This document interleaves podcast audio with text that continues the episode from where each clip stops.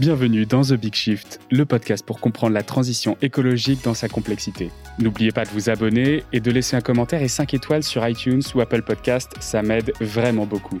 Bonne écoute Bonjour à tous, aujourd'hui on va prendre de la hauteur par rapport à d'habitude avec un angle très macro euh, sur la société euh, humaine dans son ensemble. Je suis avec euh, Arthur Keller. Bonjour Arthur. Bonjour Xavier. Alors, tu es ingénieur en traitement de l'information, tu as plusieurs diplômes d'ingénieur d'ailleurs, mais surtout ça qui est intéressant aujourd'hui, spécialiste de l'analyse systémique et de la prospective, des stratégies de résilience collective. Alors, ça fait un peu beaucoup euh, d'entrée de jeu pour commencer cet épisode. Est-ce que tu peux te présenter succinctement et nous expliquer ce qu'est la, la prospective? Oui, alors je peux effectivement me présenter et expliquer, euh, je pense que je peux, le faire, expliquer ce qu'est la prospective, sachant que je ne suis pas un prospectiviste. Hein. Attention, je fais de la prospective, mais, c'est un métier aussi, et ce n'est pas le mien aujourd'hui. Donc, euh, je vais clarifier peut-être euh, ces points-là. donc me présenter brièvement, je travaille aujourd'hui comme expert. en fait, j'ai deux casquettes. D'une part, effectivement, je suis expert, et je suis expert à la fois des risques en tout cas de l'analyse systémique des risques qui pèsent sur les sociétés modernes et des stratégies de résilience, c'est-à-dire ce qu'on peut faire pour se préparer face à ce qui arrive, mais également pour, euh, pour attaquer les risques, hein, faire en sorte de les minimiser le plus possible. C'est pas juste les accepter euh, et s'y résigner. La deuxième chose, euh, la deuxième partie de mon, expertise, c'est qu'également j'ai j'ai un passé de scénariste et que ça me donne une, dimension, en tout cas, je, pense qu'elle est importante, de, on va dire storyteller, mais je suis désolé de faire cet anglicisme, mais disons voilà quelqu'un qui va également euh, essayer d'inspirer en, en pensant l'avenir et en le racontant, plutôt que juste en, donc, dans, donc dans le fond, je suis vraiment scientifique, j'ai une approche scientifique, et après j'essaie de superposer à ça une forme qui est plus créative, je dirais, et, et j'espère inspirationnelle. Voilà. Alors la prospective, donc effectivement, mon travail s'inscrit dans une démarche prospective, et même pour être plus précis, je dirais dans de la prospective stratégique la prospective, euh, alors je vais dire ce que c'est. En fait, la prospective, déjà, de manière générale, c'est euh, une, discipline ou un champ disciplinaire qui s'intéresse à, l'avenir, qui essaie d'envisager euh, ce que l'avenir peut être. C'est pas, c'est pas de la prédiction, hein, ce n'est pas de la divination, encore moins, voilà. comme je disais, c'est un métier. je ne suis pas prospectiviste, je le précisais tout à l'heure, mais j'essaie, j'ai un certain nombre de choses en commun avec ce que font les, les vrais entre guillemets prospectivistes. C'est un métier qui nécessite des méthodes, de la méthode, et puis des méthodes euh, spécifiques également. Euh, si tu veux, si vous voulez, on peut, on peut dire qu'il y, y a, deux façons globalement hein, de, faire de la prospective. Il y a soit par extrapolation du passé, et ça pour moi c'est c'est intéressant toujours parce que on, peut dire que la manière dont les gens réagissent aux crises ou, ou, ou, ce qui se passe dans le monde réel est souvent la même. En tout cas, il y a des, on peut en tirer des leçons. Donc, on peut extrapoler, extrapoler certaines choses du passé. Il faut faire attention parce qu'on peut pas tout extrapoler. Puis la deuxième manière de procéder, c'est vraiment plus créatif avec des, ce qu'on appelle les scénarios dynamiques. Un certain nombre, voilà, on regarde les différents scénarios qui peuvent se produire. Voilà. Et puis moi, ce que j'aime donc dans la prospective, c'est qu'on peut y mettre une approche vraiment systémique, très très interdisciplinaire. Je vais pas dire transdisciplinaire parce que personne ne maîtrise suffisamment toutes les disciplines pour faire de la, transdisciplinarité, mais en tout cas une approche très interdisciplinaire à la fois sur des sciences dures et sur des sciences, euh, sciences humaines, sciences sociales, on va dire.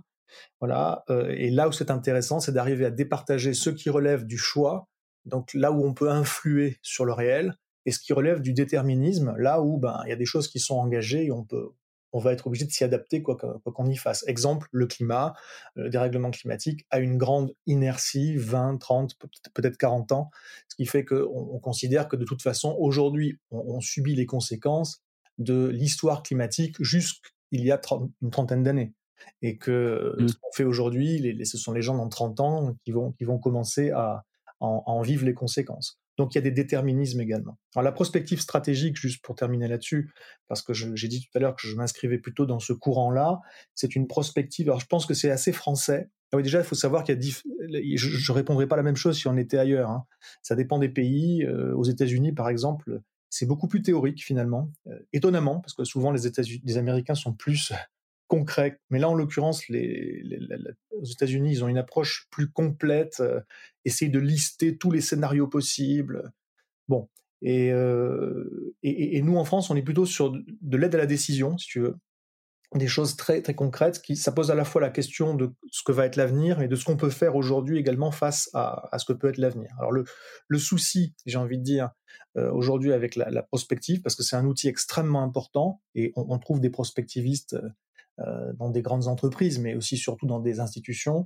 Euh, c'est très intéressant, ça éclaire les choix. Une fois de plus, ça peut être un, outil d'aide à la décision absolument majeur euh, qui influe hein, concrètement sur l'avenir. Mais le souci, c'est que pour faire de la bonne prospective, il faut être capable de, prendre conscience et d'annihiler ses propres hypothèses implicites, comme on dit, c'est-à-dire euh, ses biais, les biais de, euh, il y a un certain nombre de biais cognitifs, mais de biais idéologiques également. De mmh. euh, voilà, il faut, donc il faudrait idéalement éliminer tout ça, et il y a très peu de gens qui savent le faire. Il faudrait idéalement être vraiment dans une transdisciplinarité totale, et il n'y a, a, personne qui sait faire ça. Et puis, euh, souvent également, parce qu'on manque de moyens et qu'on ne peut pas élaborer trop de scénarios, on va faire des choix dès le départ. Euh, donc, on, s'est déjà orienté la réflexion dès le départ. Et ça, c'est un problème. Donc, pour clôturer là-dessus, excuse-moi d'avoir été un peu long, mais il y a beaucoup de choses à dire. C'est très important, la prospective. Pour clôturer là-dessus et répondre à ta question pleinement, la prospective est super utile, mais le souci, c'est ce qu'on en fait. C'est-à-dire que la prospective ne dit pas l'avenir, mais des fois, un certain nombre de décideurs utilisent ce qu'ont produit des prospectivistes pour lui faire dire ce qu'elle ne dit pas, pour, pour, présenter cela comme, euh, comme si c'était voilà ce qui va se passer. Des, bon, et, et, du coup, justifier certains choix, choix politiques. Euh, donc souvent, il y a une instrumentalisation des prospectivistes par les décideurs. Il faut faire attention à ça. D'accord alors effectivement, ouais, tu, tu disais que que c'était difficile de, de, changer de, de, paradigme. Alors tu dis dans une de tes conférences qu'il faut pas changer le système, mais il faut changer deux systèmes. Euh, c'est quoi ton constat à toi des, des, des limites de notre société euh, actuelle? Alors un, un, plan un peu général, peut-être peut-être systémique justement, un peu trans-silo. Peut-être que tu peux nous expliquer aussi cette euh, ce, ce terme-là que tu utilises beaucoup. De quoi? De silo?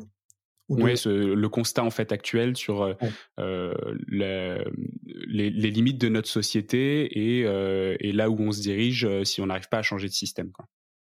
Alors déjà, je, me base sur des travaux qui existent et notamment, puisque tu parles de limites, je me base sur des travaux en dynamique des systèmes et des travaux, d'une part, et des travaux en sciences du système Terre. Alors, la dynamique des systèmes, c'est comment on, modélise et la, manière d'évoluer dans le temps de systèmes complexes c'est-à-dire constitué d'un grand nombre euh, d'éléments très divers en interaction, avec des règles d'interaction elles-mêmes diverses. Euh, et on regarde un petit peu comment ça évolue, sachant qu'il y a des choses qui sont difficiles à prédire, voire impossibles, parce qu'il y a des fois des, des, phénomènes chaotiques. Il y a des choses qui sont dont on sait qu'elles vont exister, mais qu'on ne sait pas bien modéliser. On sait juste qualitativement dire qu'il y a des effets de seuil qui vont être passés et que ça va influer comme ci, comme ça sur le système, mais sans forcément pouvoir dire exactement quand le seuil va être passé. Mmh. Puis, des choses, qu'on n'a jamais vécues, donc on ne peut pas modéliser sur le passé. Quoi. Exactement, l'extrapolation à partir des données statistiques, des jeux statistiques euh, du passé euh, ne, s'y prête pas, voilà, ou, ou ne s'y prête plus. C'est ce qu'on voit encore une fois pour parler du climat, c'est ce qu'on voit là, mais c'est valable également pour des questions de d'évolution et de dérèglement euh, des, grands cycles naturels aujourd'hui. On est hors cyclicité, on est hors variabilité naturelle, et les, les données statistiques du passé ne s'appliquent plus, ou en tout cas très mal. Voilà. Quand on voit des événements climatiques tous les ans, peut-être pas tous les ans, mais tous les quelques années, quand on voit qu'il y a des événements climatiques qui ne peuvent statistiquement se produire que tous les 10 000 ans, par exemple, ou tous, tous les 1000 mmh. ans, il euh, y a un problème. Il y a un problème, c'est que ben, nous n'utilisons plus les bons jeux de données pour extrapoler l'avenir. Donc il y a, y a, tout un tas de choses en tout cas euh, qui, euh, qui sont importantes dans la dynamique des systèmes parce qu'il y a certaines choses, certains éléments qu'on peut déduire, certaines grandes grandes directions dans l'évolution des systèmes qui sont euh, anticipables. Et donc on peut, tirer, des conclusions intéressantes, même si là encore ce n'est pas euh, de la prévision au sens euh, classique du terme. Donc il y, a, cet aspect de dynamique des systèmes, et puis il y a l'autre aspect. Et donc là, on voit, quand on modélise des systèmes, on voit qu'il y a des limites, effectivement. Euh, il y a, un périmètre à l'intérieur duquel le système fonctionne, et si on sort de ce périmètre, soit il dysfonctionne, soit carrément il arrête de fonctionner, il tombe en panne ou il s'effondre. À côté de ça, nous avons euh, donc la, science du système Terre, euh, qui est comment on modélise et comment on étudie, comment on caractérise en fait les problématiques sur l'ensemble de alors système Terre, on pourrait dire l'ensemble de tout ce qui tout ce qui fait fonctionner notre espace de vie sur sur la Terre, ce que certains appellent la zone critique. Alors globalement, ça veut dire quoi? Euh, J'en parle dans mes conférences, je, développe très souvent ça au début parce que c'est quand même au cœur de mon, travail. Donc je ne vais pas refaire une conférence ici, je vais renvoyer les gens vers euh, des vidéos qu'ils pourront trouver en ligne ou des événements s'ils veulent venir me voir en conférence prochainement. Mais, globalement, euh, pour faire simple, notre, monde naturel, on peut, en faire une, une caractérisation dans un premier temps en découpant en silos et dans un second temps, justement, grâce à la dynamique des systèmes, en regroupant ces silos. Les différents silos, donc, que moi j'utilise, ce ne sont pas des notions que j'ai inventées, mais j'ai mis ça sous forme d'un modèle pédagogique. C'est ce que j'appelle le modèle des sphères. Et donc, il y a d'abord une sphère qui est euh, la, la, lithosphère, l'ensemble, enfin, le manteau terrestre, la couche externe du manteau terrestre de la planète, dont on tire nos ressources, un, grand nombre de nos ressources. Voilà, et donc là, à ce niveau-là, on atteint un certain nombre de limites sur la capacité à, extraire un certain nombre de ressources. Pour prendre juste un exemple ou deux, si on regarde par exemple le pétrole, euh, il y a une limite à ce que l'on peut tirer du sol, mais ce n'est pas une limite purement géologique. La question du pétrole, c'est pas une question de stock, euh, davantage que ce serait une question plutôt de flux. C'est surtout une question de est-on capable de fournir à nos sociétés le flux dont elles ont besoin? Et ça, c'est pas une notion simplement géologique. Y a-t-il du pétrole dans le sol quelque part? C'est euh, est-ce qu'on est capable d'aller le chercher? Euh, mmh. techniquement, industriellement, à quel prix? Euh, et ensuite, est-ce qu'on est capable de, et sous quelles conditions? Ensuite, il est acheminé d'un point A à un point B, et qui peut en avoir? À quel prix? Voilà. Donc, c'est logistique, économique, géopolitique en fonction des endroits où ça se situe. Oui, il y a évidemment géopolitique, voilà, ou même, même géostratégique. Il y a, des, enjeux derrière extrêmement forts. Donc, euh, donc la question, c'est souvent, est-ce que vous, vous aurez du pétrole là où vous êtes demain? Et c'est pas juste, est-ce qu'il y a du pétrole sur Terre? Enfin bon, bref, passons. Donc tu as un certain nombre de limites dans ce qu'on est capable de tirer euh, du sol et, d'acheminer euh, pour faire d'un point A à un point B pour faire fonctionner les sociétés humaines. Ensuite, la deuxième dimension du monde naturel, ça va être euh, l'atmosphère. Bon, alors ce qu'on voit, il y a un certain nombre de dysfonctionnements qui touchent l'atmosphère et de limites là aussi. Limites au-delà desquelles le système atmosphérique se dérègle. Donc là, typiquement, on peut parler de dérèglement climatique. on peut parler de, euh, de la pollution également, euh, euh, la pollution atmosphérique, en tout cas, voilà. Et puis des, grands cycles, le cycle de l'oxygène, le cycle, le cycle de l'eau, le cycle du carbone, le, cycle de l'azote. Tout ça, ce sont des, des cycles qui font intervenir en tout cas l'atmosphère. Il n'y a pas que, mais et il y, a des limites également dans ce que l'on peut faire subir. dans ce que l'on peut faire subir à l'atmosphère. Bon, aujourd'hui, ça c'est la biocapacité du coup, c'est ça? Ouais, alors faut faire attention à ce terme-là parce que je l'ai déjà utilisé moi-même, moi-même dans le passé, mais d'une manière, comment dire, un peu, un peu light, d'une manière un peu large plutôt, parce que c'était plus, à mes yeux, plus pédagogique de fonctionner comme ça, et en même temps, c'était un peu moins rigoureux. Voilà. Donc, disons que aujourd'hui, ce, que je, ce dont je parle plus que de biocapacité et d'empreinte écologique, qui sont des indicateurs qui existent, mais qui ont une définition très précise qui se mesure en hectares global, en hectares globaux, et c'est une, il faudrait expliquer, ça prendrait beaucoup de temps parce que ce sont des concepts finalement assez, assez poussés, avec des conventions de calcul qui sont très spécifiques et qui sont déterminées par le Global Footprint Network aux États-Unis. Mmh. Bon, bref, donc non, je, disons que j'utilise des concepts qui, qui s'en rapprochent mais qui sont plus généraux, un concept de pression écologique euh, en amont et, et derrière de, de, de, d'éco-capacité, c'est comme ça que je l'appelle aujourd'hui, mais grosso modo de capacité de la planète Terre à encaisser ce qu'on lui inflige. Alors si tu veux bien, je, je, vais, euh, je vais y revenir juste après, mais je termine mon... Sur les sphères. Je termine voilà, les, différentes sphères. Donc je disais, il y a la lithosphère et l'atmosphère. La troisième sphère, ça, ça va être l'hydrosphère, c'est l'ensemble des eaux de la planète. Souvent dans mes conférences, je, fais la distinction entre l'hydrosphère et la cryosphère, qui est l'ensemble des glaces. Bon, au sens strict du terme, la cryosphère est un, un, incluse dans, l'hydrosphère. Mais effectivement, que ce soit les eaux liquides de surface, de profondeur, qu'elles soient saumâtres ou, que ce soit de l'eau douce, toutes les eaux sont aujourd'hui également en atteinte d'un certain nombre de limites, limites dans l'équilibre chimiques de ces endroits. Donc il y a, des pollutions physiques, chimiques, euh, matérielles, plastiques notamment. Euh, il y a des pollutions et puis il y a des, zones mortes et puis il y a des phénomènes d'assèchement et tout ce qui est cycle de l'eau est totalement en réalité disrupté, hein, totalement foutu en l'air aujourd'hui, déréglé. la cryosphère, c'est pareil, c'est l'ensemble des glaces et ça fond. Ça fond plus ou moins vite en fonction de ce qu'on regarde, mais ça fond quand même beaucoup plus vite que ce qu'on pouvait imaginer il y a encore quelques années. Ça s'accélère on voit qu'on n'avait pas encore tout compris et tout bien modélisé. Donc voilà, il y a, l'hydrosphère slash la cryosphère. Ensuite, nous avons la biosphère, qui est l'ensemble du vivant terrestre. Et donc là, c'est vraiment tout ce qui vit, faune, flore, euh, les champignons, les bactéries, tout ça, ça rentre dans la biosphère. On pourrait y mettre l'humanité, mais souvent l'humanité, on la met dans une autre sphère, et je vais, je vais y venir juste après, qui est l'anthroposphère.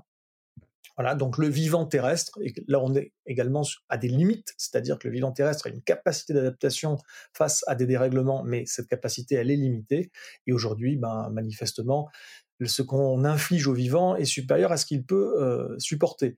Ça, ça se traduit comment? Dans un effondrement du vivant, tout simplement, qu'on observe, évidemment pas de manière uniforme, mais qu'on observe un peu partout sur Terre.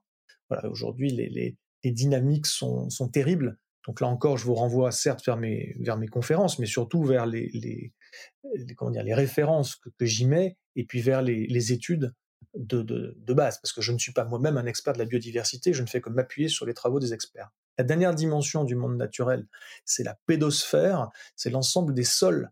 Et là aussi, on a atteint des limites, les, sols se dégradent en, en raison des activités humaines, que ce soit à cause de l'agriculture, qui est une des qui est probablement la raison numéro un de dégradation des sols, notamment parce qu'on est nombreux et qu'on est surtout nombreux à vouloir manger plus et à vouloir manger surtout plus de viande, et la viande, ça prend énormément de place, et donc cette place, on va la chercher ailleurs et souvent sur la forêt. Donc le changement d'affectation des sols, euh, nous avons euh, de l'urbanisation et de l'artificialisation, et puis également des pratiques minières, industrielles, voilà, tout ça, ça atteint fortement aujourd'hui les sols. Et puis derrière, le dérèglement climatique, la pollution, etc., va elle-même atteindre les sols directement ou indirectement. Voilà, donc tout ça, ça, tout ce que je viens de dire, ce sont les différentes dimensions du monde naturel. Et à côté de ça, j'avais prévenu, il y a une dimension plus humaine des choses, qui est l'anthroposphère. Donc c'est à la fois les humains, mais c'est à la fois tout ce que les humains font, tout ce qu'ils produisent, que ce soit les, euh, constructions humaines, que ce soit les, déchets produits, les objets, etc. Et donc euh, aujourd'hui, l'anthroposphère et, la taille de l'anthroposphère euh, suit une courbe exponentielle pour l'instant. Évidemment, ça ne pourra pas durer dans un monde fini. Euh, mais aujourd'hui, là, effectivement, nous sommes dans une, phase d'explosion de cette, de cette anthroposphère, avec d'ailleurs une étude qui a paru il n'y a pas si longtemps, qui expliquait que euh, la masse de tout ce qu'avait produit l'homme, euh, les hommes, depuis le début de, l'humanité, en fait, depuis le début de la civilisation, pour être plus précis, la mmh. masse avait dépassé la biomasse de tout ce qui existe, de tout ce qui est vivant, l'ensemble des végétaux, l'ensemble des animaux sur Terre, en tout cas tel qu'on qu'on l'évalue euh, globalement. Alors il faut faire attention parce qu'on parle de biomasse sèche, c'est-à-dire euh, si, on, si on enlève l'eau du, contenu hein, globalement, voilà. Mais, même si on rajoute l'eau dans le contenu, euh, on, aura passé c'est-à-dire la, taille, on évalue hein, que la taille totale de ce, la, masse totale de ce qu'a construit l'humanité aura dépassé la masse totale de ce qui vit, eau incluse, en, en, 2031, si je me trompe pas, ça c'est l'hypothèse médiane. Bon voilà, donc nous avons ces différents champs et aujourd'hui, ce qui est en train de se passer, c'est que dans, dans, chaque, dans chacun de ces silos, dans chacune de ces sphères, il y a des limites, effectivement, à, euh, à limite de fonctionnement de ces systèmes qui sont interreliés, et puis limites de, dans ce qu'ils peuvent encaisser en termes de, euh, de ce qu'on leur inflige. Et il se trouve que nous dépassons ces limites un peu, à, un peu à tous les niveaux. Donc en amont, nous prélevons des ressources plus rapidement qu'elles ne peuvent se renouveler, sachant qu'elles ne peuvent pas toutes se renouveler. Au milieu, on transforme ces ressources avec euh, de l'énergie. Euh, et euh, cette transformation des ressources, c'est une transformation du monde, et on transforme le monde, on détruit le monde, parce qu'au passage, on détruit des choses plus rapidement que la capacité du monde à, s'adapter et à se régénérer. Et puis en aval, on rejette des déchets et des pollutions, euh, et on, les rejette plus rapidement que ce que la, Terre est capable de traiter, j'ai envie de dire, C'est-à-dire qu'il y a une accumulation toxique dans, notre, dans notre environnement. Et ce que l'on peut dire, effectivement, globalement, c'est que nous sommes en train de, d'attaquer d'une manière souvent irréversible, du moins irréversible à notre échelle de temps.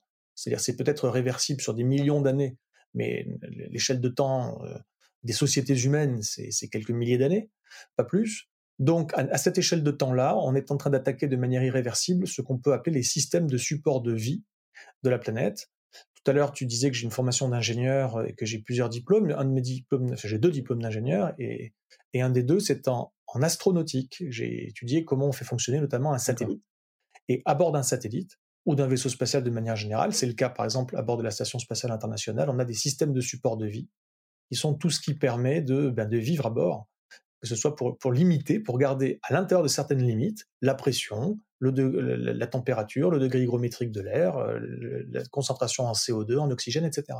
Voilà. puis un certain nombre d'autres choses sur le recyclage des déchets, le recyclage de l'eau, etc. Et, et les fonctions métaboliques, on pourrait dire. Si ces systèmes de support de vie sont excessivement importants, si, si on a 0,1% de CO2 en plus dans l'atmosphère respirable de la Station spatiale internationale par rapport à la norme qui est, mise en place, c'est une, une, affaire de vie ou de mort. Dès qu'il y a le moindre dysfonctionnement, on arrête tout ce qu'on fait sur le champ et on se préoccupe de ça parce que c'est prioritaire sur tout le reste. Et eh ben, pourtant, on fait pas la même chose pour la planète. La planète, on peut imaginer que c'est un grand vaisseau spatial, enfin grand, une façon de parler, vis-à-vis d'un individu humain, c'est grand, mais un grand vaisseau spatial qui se balade dans le vide intersidéral, et on n'a que cette planète-là, et voilà, il y a des systèmes de support de vie. On est en train de les dérégler, de les dérégler de manière irréversible. En toute logique, si on avait compris ça, on serait tous sur le pont, et euh, on aurait abandonné tout ce qu'on fait par ailleurs pour gérer ça. Voilà, et puis on le, on le fait pas. Voilà.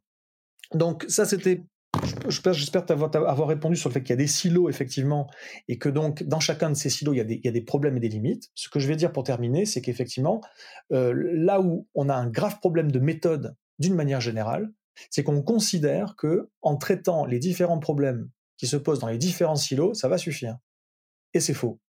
Donc, l'exemple que je prends souvent, c'est que euh, donc sur la question euh, lithosphère, euh, ben, il y a des gens euh, qui travaillent là-dessus, donc qui vont travailler sur euh, l'accès aux, ressources, que ce soit le pétrole que j'ai cité, un certain nombre de minerais, des choses qu'on peut tirer du sol. C'est valable pour, pour, plein de choses. Et ensuite, il y a l'hydrosphère, donc là c'est pareil, les, cycles de l'eau, les problèmes de précipitation, les problèmes de météo, les problèmes d'accès à l'eau qui sont extrêmement importants.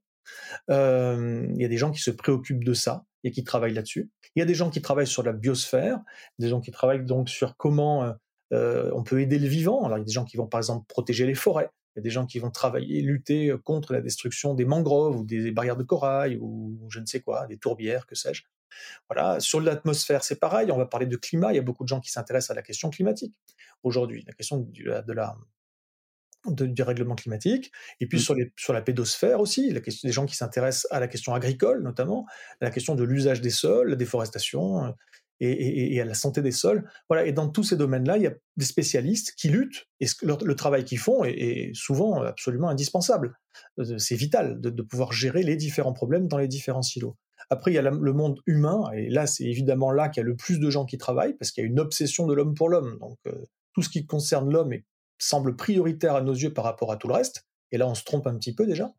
Et donc, il y a plein de gens pour s'occuper des problèmes strictement humains. Et là, je peux pas, la liste est absolument infinie, hein, que ce soit les problèmes politiques, sociaux, les, je sais pas, les droits de l'homme, euh, tout, tout rentre là-dedans.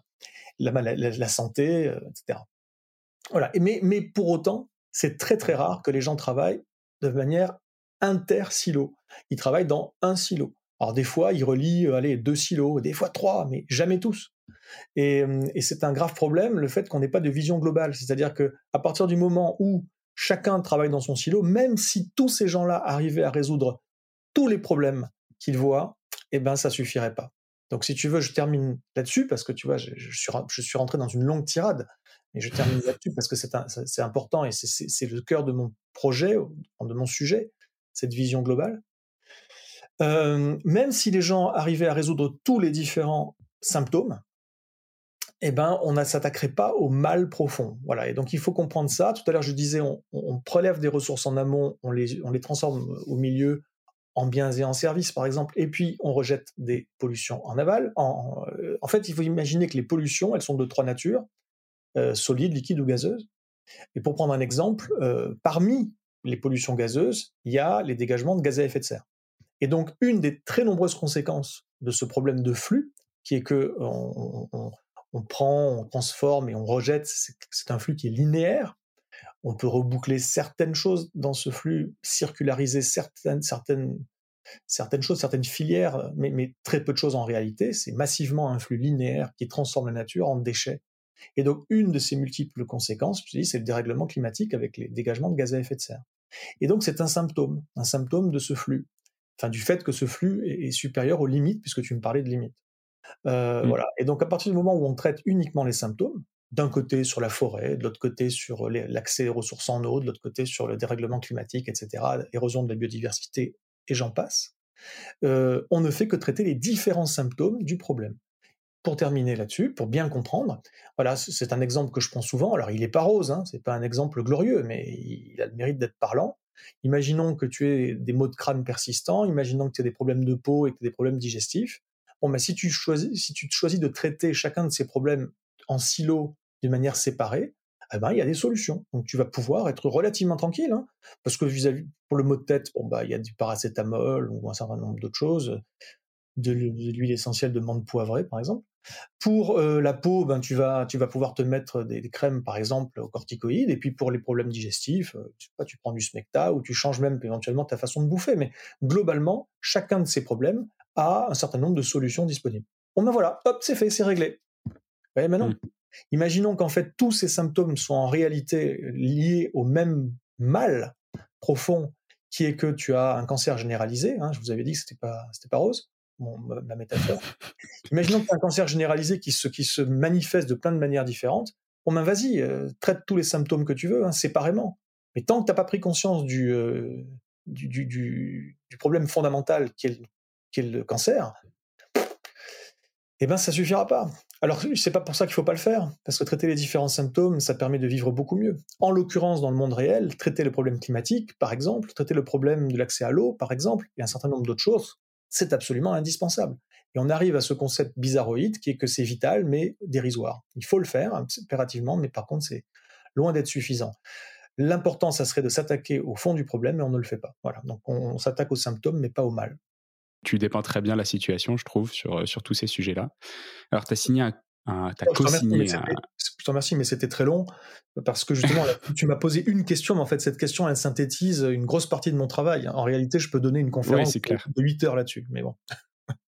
Je disais, tu as, co-signé un ouvrage qui s'appelle euh, Collapsus. Alors, il y a un moment. Euh, euh, là, tu nous, peins quand même un effondrement. D'ailleurs, tu dis hein, que cet effondrement, il est en cours, que pour une grosse partie, il est irréversible et que 80% de ce qui s'est passé, on peut pas le retourner.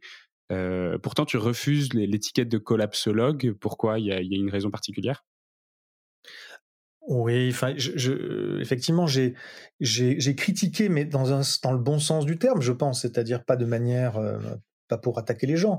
Si tu veux, la collapsologie, donc déjà, c'est un mot, c'est un, terme qui a été inventé par deux auteurs qui sont, qui sont Raphaël Stevens et Pablo Servigne, en 2015 dans un bouquin qui faisait une espèce d'état des lieux de la problématique qui s'appelait Comment tout peut s'effondrer et qui est un, bon bouquin en termes de, de, de, références bibliographiques notamment. Euh, euh, c'est assez complet, même si depuis 2015 il s'est passé beaucoup de choses, donc c'est aujourd'hui très incomplet finalement, mais à l'époque c'était très, complet.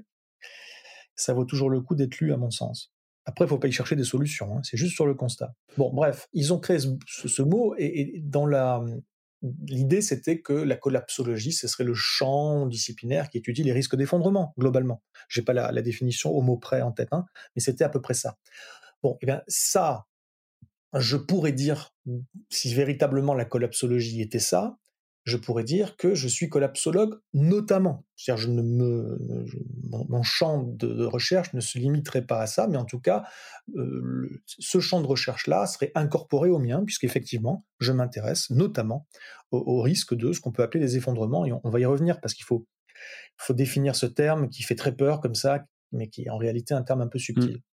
Bon, mais, mais par contre, la réalité, c'est que dans les faits, dans les faits, la collapsologie ne correspond pas à sa définition dans le bouquin. Voilà, donc c'est ça le problème. Euh, y a un, c'est pas un champ disciplinaire, pas encore du moins, puisqu'il n'y a pas encore eu de travail, et ça c'est pas une critique de quiconque, mais c'est juste qu'il n'y a pas encore eu de travail académique à proprement parler qui a été fait là-dessus, qu'on manque de méthodes pour arriver à faire vraiment de la transdisciplinarité, pour croiser des informations de, de nature très variée, et que donc il y a des, un certain nombre de soucis. On est plus finalement dans le registre de la prospective que dans le registre d'une discipline scientifique à proprement parler. Euh, voilà, il n'y a pas de pairs, il n'y a pas de revues à comité de lecture qui peuvent publier des, choses qui sont ensuite soumises à la communauté des experts de la question, et ensuite il y a un travail de relecture et de réponse qui est fait par les auteurs, etc., etc. Ce qui est la démarche, on va dire scientifique euh, classique et normale, et donc, il n'y a pas encore cette démarche. Donc ça, c'est le premier problème, c'est pas un champ scientifique. Le deuxième problème, c'est qu'aujourd'hui, n'importe qui se dit collapsologue à partir du moment où il a lu un, un, article dessus, où, où il s'intéresse au sujet, et puis voilà. Donc, donc euh, le mot collapsologue est, trop polysémique. S'il y avait, s'il y avait eu d'un côté les collapsologistes, qui sont les gens qui s'intéressent au sujet, et de l'autre côté, les collapsologues, qui sont vraiment les quelques personnes qui vraiment ont creusé à fond ce sujet d'une manière scientifique, on va dire. À ce moment-là, je me catégoriserais peut-être, euh, notamment hein, du côté des, collapsologues. De la même, mmh. manière qu'en écologie, il y a les écologistes qui s'intéressent à l'écologie, et puis il y a les écologues qui sont des spécialistes. Bon, le fait est qu'aujourd'hui, on appelle collapsologue n'importe qui qui, euh, sur, son, sur sa page Facebook, euh, a partagé un article sur la question et puis a, mis un post.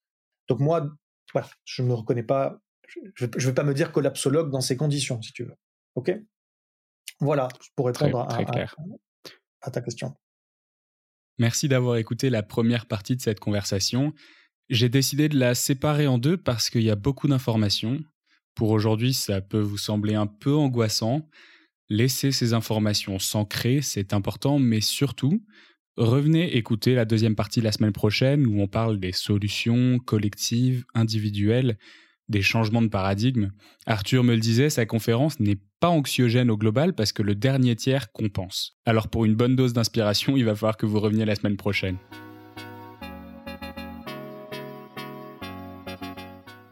C'est la fin de cet épisode de The Big Shift. J'espère qu'il vous a plu et que vous en avez retiré quelque chose pour votre vie quotidienne. C'est ça le plus important. C'est beaucoup plus simple de parler du sujet sensible de l'environnement quand ses amis ou sa famille sont vraiment informés.